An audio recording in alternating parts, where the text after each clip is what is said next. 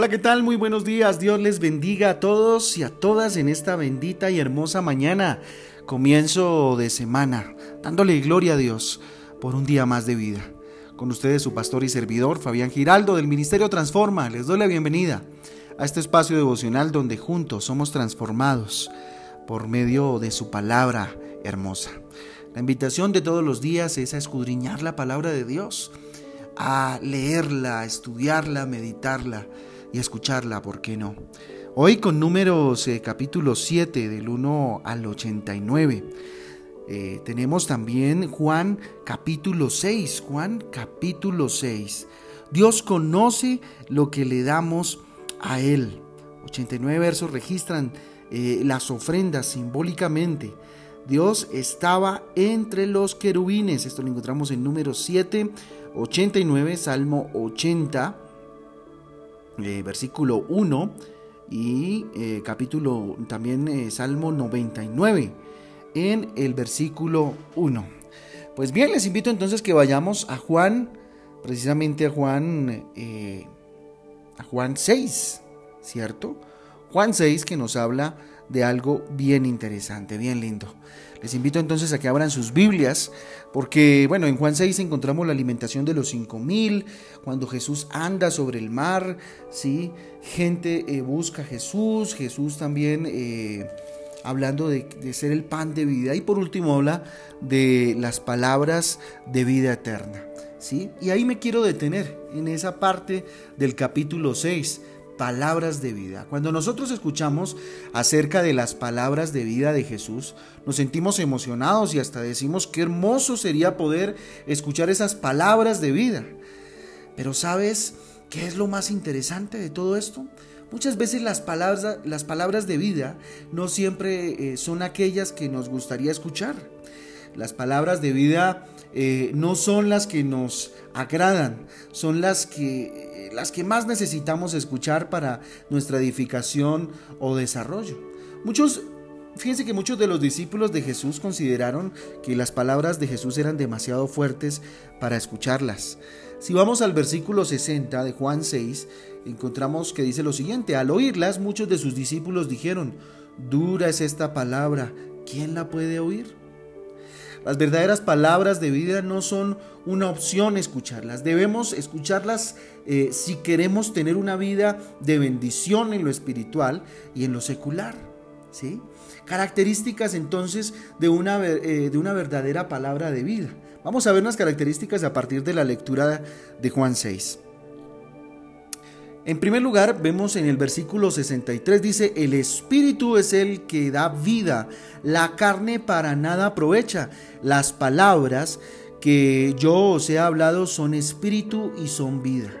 O sea, característica importante de las palabras de vida, su mismo nombre lo indica, producen vida, producen vida en nosotros. ¿Sí?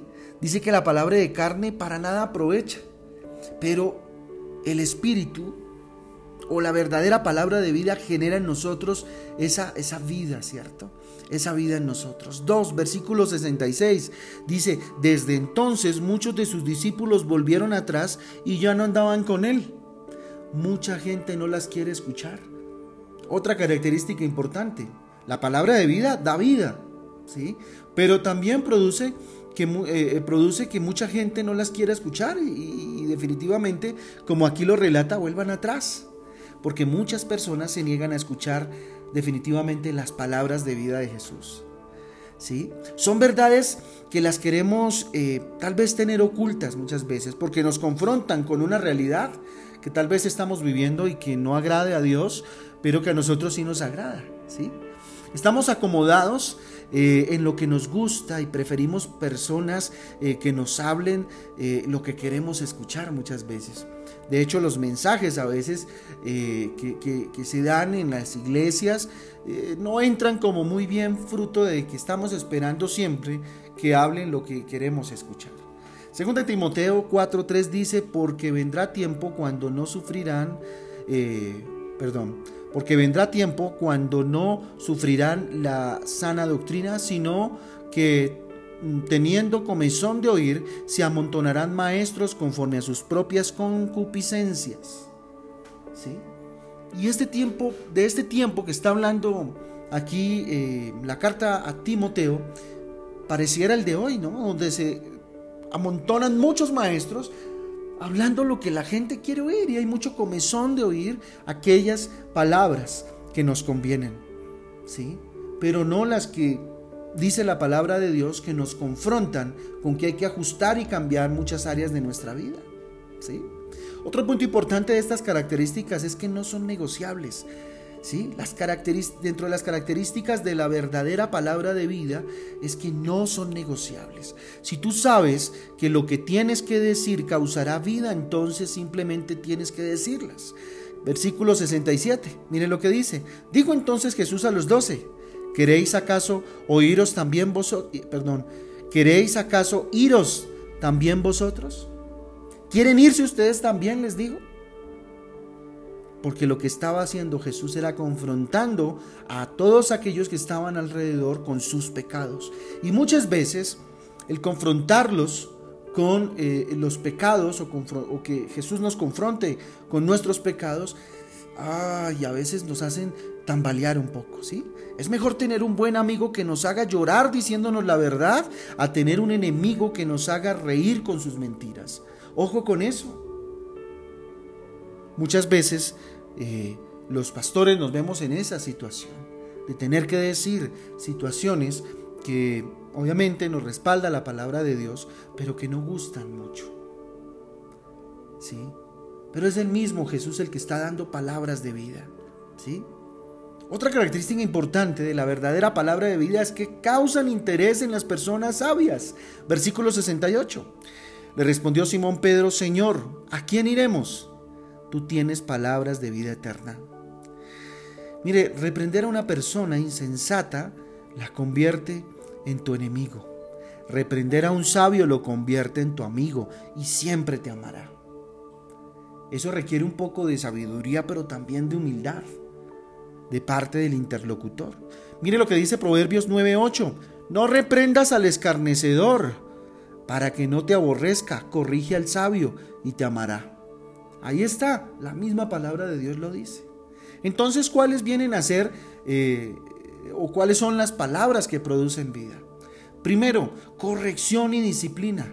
Solo a medida que podemos eh, corregir nuestras equivocaciones es como llegamos a una vida de perfección. Mire lo que dice Proverbios 13:24. El que detiene el castigo a su hijo aborrece, mas el que lo ama desde temprano lo corrige. Ojo papás, la corrección y la disciplina son importantes, importantísimas. Hoy la psicología quiere desvirtuar de tajo lo que es la corrección y la disciplina. Ojo, esto no quiere decir que seamos maltratadores, pero sí es necesario. ¿sí? La palabra de Dios nos habla de varazos, de varitas, de tener nuestras varitas de disciplina y corrección. ¿sí? Donde se disciplina al hijo y después se le explica por qué se le corrigió. Y dentro de esa explicación nuevamente tiene que estar, te corregí porque te amo. La corrección y disciplina son importantes. Esto produce vidas. Las palabras de disciplina, las palabras de corrección producen vida en el que está siendo corregido. ¿sí? Y la misma palabra lo indica. ¿Cuáles son entonces esas palabras? Corrección y disciplina. Otra, estímulo. Importantísimo. Una persona estimulada puede avanzar sin dejarse doblegar por el cansancio. Palabras de estímulo, de motivación. ¿Sí? Eh, verdades que están en la palabra en la palabra de en la palabra de Dios tú puedes tú eres capaz inténtalo un poco más de esfuerzo y lo lograrás tú eres un campeón porque así lo dice Jesús en su palabra cuando tú enseñas a un hijo eh, estimulándolo de esta manera, a través obviamente de la palabra de Dios. Porque aquí es importante distinguir algo. Y es que muchas veces estimulamos a los hijos a ser ególatras, a ser, aquellos que todo lo pueden. ¿eh? ¿Sí? Entonces eh, confundimos el tú puedes con el todo lo vas a poder tú solo, ¿no? En ocasiones no va a poder y eso hay que explicárselo. Tú puedes, pero tienes que esforzarse, tienes, tienes que orar. Dios te va a dar la capacidad para hacerlo. Dios te va a ayudar, Dios te habilitó, Dios te dotó para lograr lo que quieres. Tú eres un campeón en el nombre de Jesús porque, tu palabra, porque su palabra lo dice. ¿sí? Siempre llevémoslos a entender que su fuerza radica en Jesús, que la fuerza en su debilidad radica en Dios. Porque si no haremos eh, pequeños que se crean que todo lo pueden, que todos son capaces, pero en sí mismos y solos. Jueces 9, jueces 6, 12 dice, y el ángel de Jehová se le apareció y le dijo, Jehová está contigo, varón esforzado y valiente. Estímelo, eh, perdón, estimular a un hijo es decirle, Dios está contigo. Dios te hace fuerte. Todo lo puedes en Cristo que te fortalece. Nunca olvido esas sabias palabras de mi abuelita diciéndome, todo lo puedo en Cristo que me fortalece. Todo lo puedes en Cristo que te fortalece, hijito. Y así ha sido. De acuerdo a la voluntad de Dios, todo ha sido posible. Todo ha sido posible en la medida en que se ha creído. Porque así dice su palabra, al que cree todo le es posible. ¿Cuáles son las palabras que producen vida? Corrección, ojo, disciplina, estímulo, que me iba enredando hace un rato con esa palabra. Y Amor, definitivamente esta palabra es extraordinaria porque define a Dios. Primera de Corintios 13, del 1 al 2 dice, si yo hablase lenguas humanas y angélicas y no tengo amor, vengo a ser como metal que resuena o címbalo que retiñe. Y si tuviese profecía y entendiese todos los misterios y toda la ciencia, y si tuviese toda la fe, de tal manera que trasladase los montes y no tengo amor, nada soy. Oiga, para corregir y estimular se necesita del amor.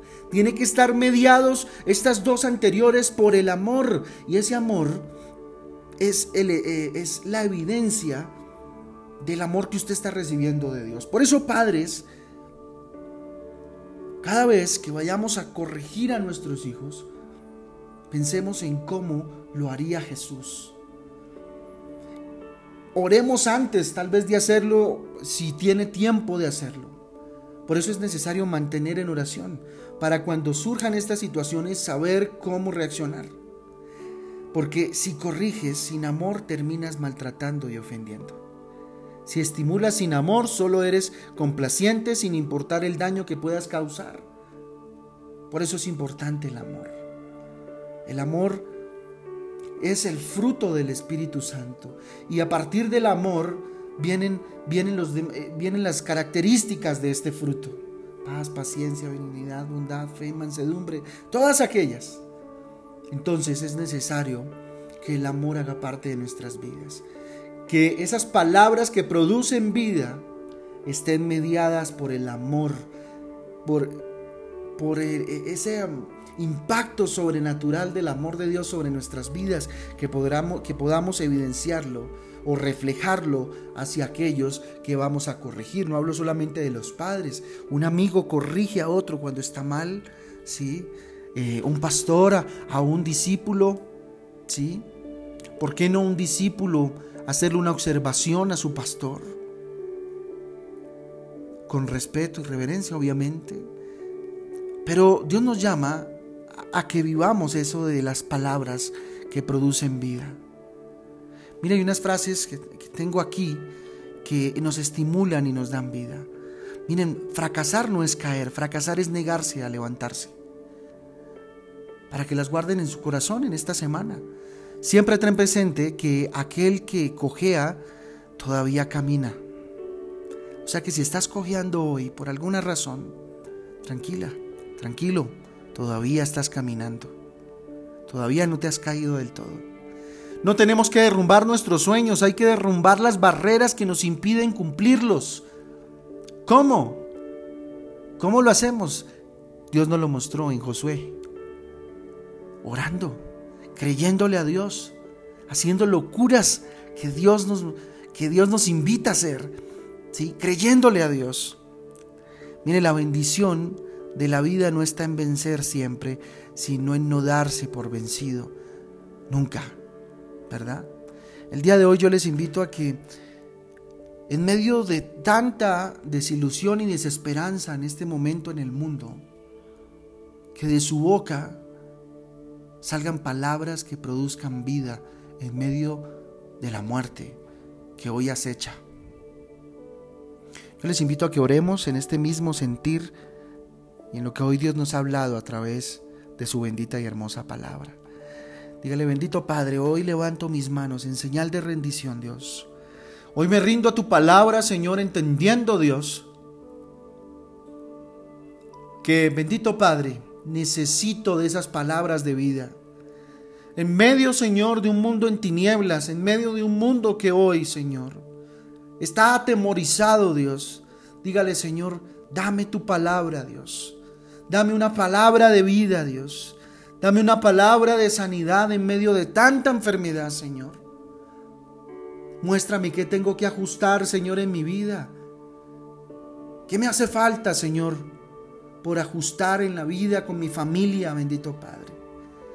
Y ayúdame, Señor, para que de mi boca salgan palabras de vida, Dios. Habrá muchos que no quieran escuchar, Dios. Pero yo quiero escuchar, dígale, Señor, yo quiero escuchar.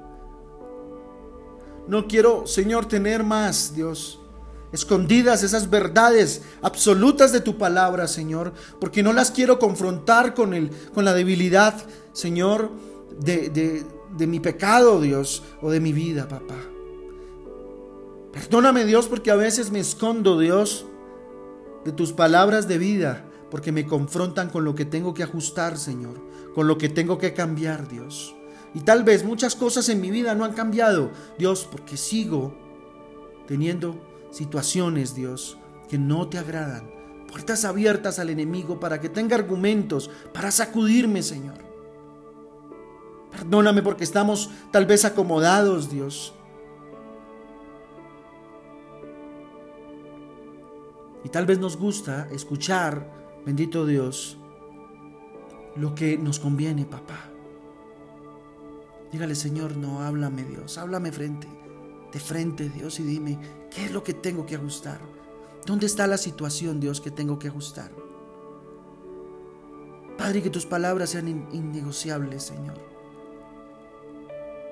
Padre, hazme a través de tu Espíritu Santo una persona sabia, bendito Dios, que en la medida del tiempo, papá, crezca en tu palabra y que cada palabra me genere tal interés, Dios, que cambie mi vida completamente, Dios.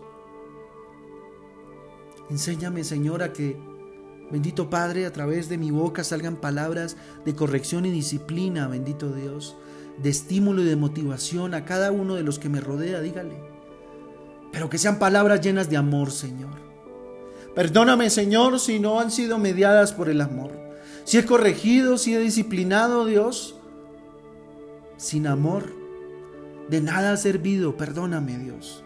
Si he estimulado, he motivado, bendito Dios, pero bendito Padre, en el fondo, Señor, no hay amor, ¿de qué sirve, papá? Enséñame a amar, Dios. Espíritu Santo, toma mi vida y que tu fruto florezca, salga en mi vida, el fruto del amor, Dios. El que está en Gálatas 5, del 22 al 23, Dios. El fruto de tu espíritu sea sobre mi vida y el amor medie todas las relaciones, Señor. Medie todas las palabras que salgan de mi boca. Para que esas palabras, Señor, en medio de un mundo, Dios que hoy solo está hablando de muerte, produzcan vida, Señor. Produzcan vida, papá.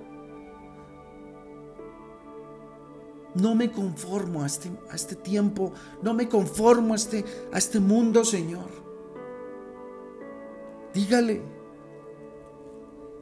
Como dice tu palabra en Romanos 12.2, Dios, yo no me conformo a este mundo, sino que me transformo, Señor, a través de tu palabra. Tú me transformas a través de tu palabra, Señor. No os conforméis a este mundo, sino transformados por medio de la renovación de vuestro entendimiento. Renueva mi entendimiento, dile, renueva mis pensamientos, Dios. Hoy me están bombardeando, bendito Dios, con algo, una realidad que sí está palpable. Dios, pero que Dios entenebrece mis pensamientos. Transfórmalos, Dios, no me conformo a este mundo. Transforma mi mente para comprobar cuál es tu buena voluntad, que es agradable y perfecta, Dios. Porque todo tiene un propósito y lo que hoy pasa en el mundo, Dios,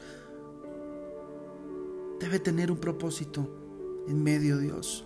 Lléname de amor, papá, dígale. Lléname de palabras de vida, Dios. Te lo pedimos, Dios, en esta mañana con todo nuestro corazón. Y hoy bajo la autoridad que tú me has dado como tu siervo, bendigo a cada uno de los que está escuchando este audio.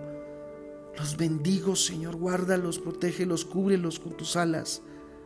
Bendice a sus familias, guárdales, cuídales. Bendito Padre, déjanos ver tu gloria todos los días de nuestra vida. En el nombre de Jesús. Amén y amén. Familia Transforma, Dios me les bendiga y me les guarde. Les amamos con todo el corazón. Les pedimos que estemos en constante oración en medio de toda esta situación. Dios tiene que tener un propósito maravilloso.